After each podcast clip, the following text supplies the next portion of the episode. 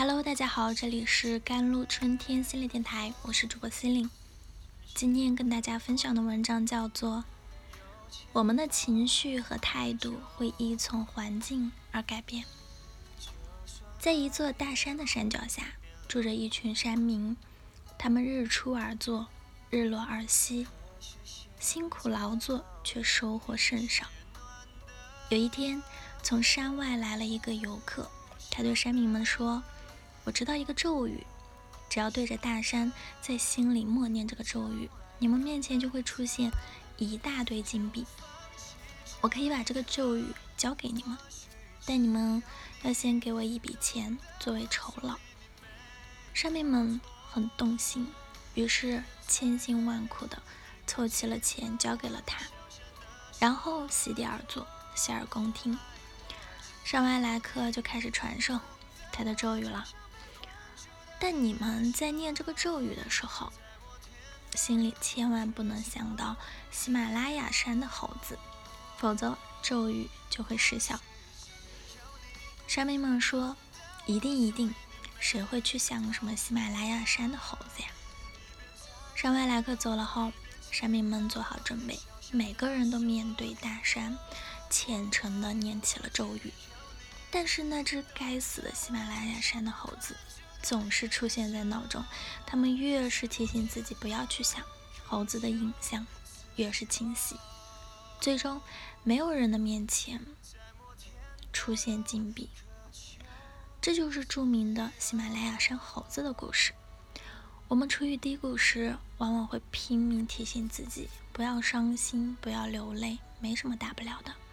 这就像这些山民一直提醒自己。不要想起喜马拉雅山的猴子，但越想，禁断情绪却陷得越深。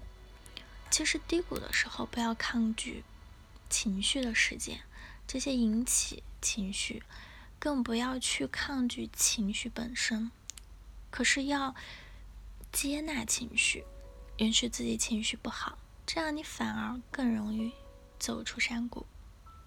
心理学上有个免疫忽视的现象，指的是我们的心里有强大的免疫系统，但我们往往忽视。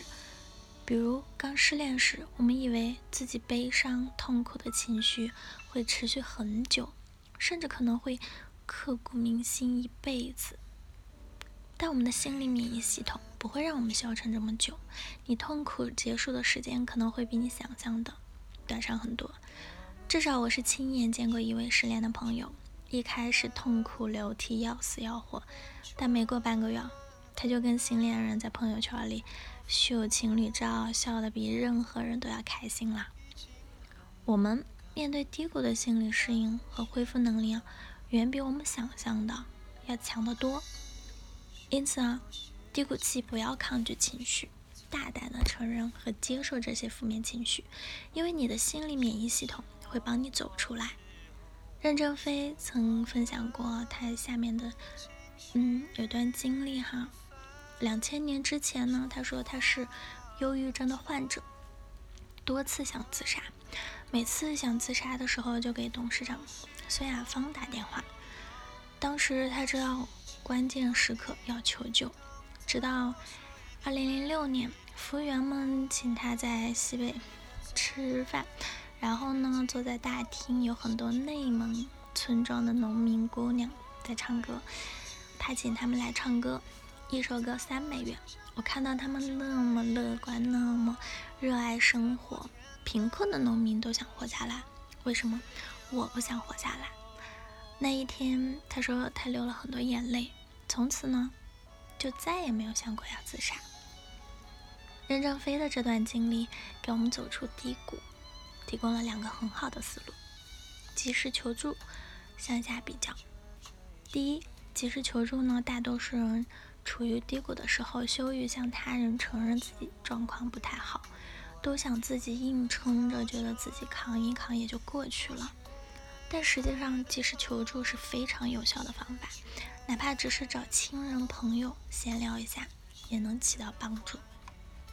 第二点就是向下比较。低谷常来源于向上比较，所以多向下比较，更能帮你走出低谷。重新找回积极向上的情绪。毕竟还有很多不如我们的人呢，他们生活的更加艰难，却还是在乐观的前进。我们又有什么理由放弃呢？我们在看电影时啊，常常会看到这样的剧情：主角经历某个变故，或者失去亲人，或者事业失败，或者被某个大敌击败，然后陷入低谷沉沦。他们是怎么走出低谷呢？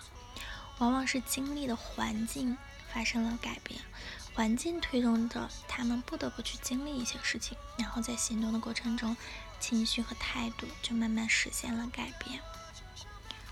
那这也揭示了一个深刻的道理，就是说我们的情绪和态度会依从环境而改变。因此呢，当我们身处低谷时，需要的不是抗拒，也不是一蹶不振，而是丘吉尔说的勇气。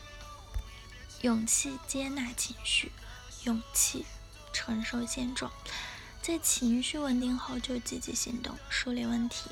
并只聚焦一个问题，专注于解决它。在这个过程中，你还可以借助外力到大自然的环境里走一走，帮助自己更快的调节情绪状态。好了，以上就是今天的节目内容了。咨询请加我的手机微信号：幺三八二二七幺八九九五。我是司令，我们下一期节目再见。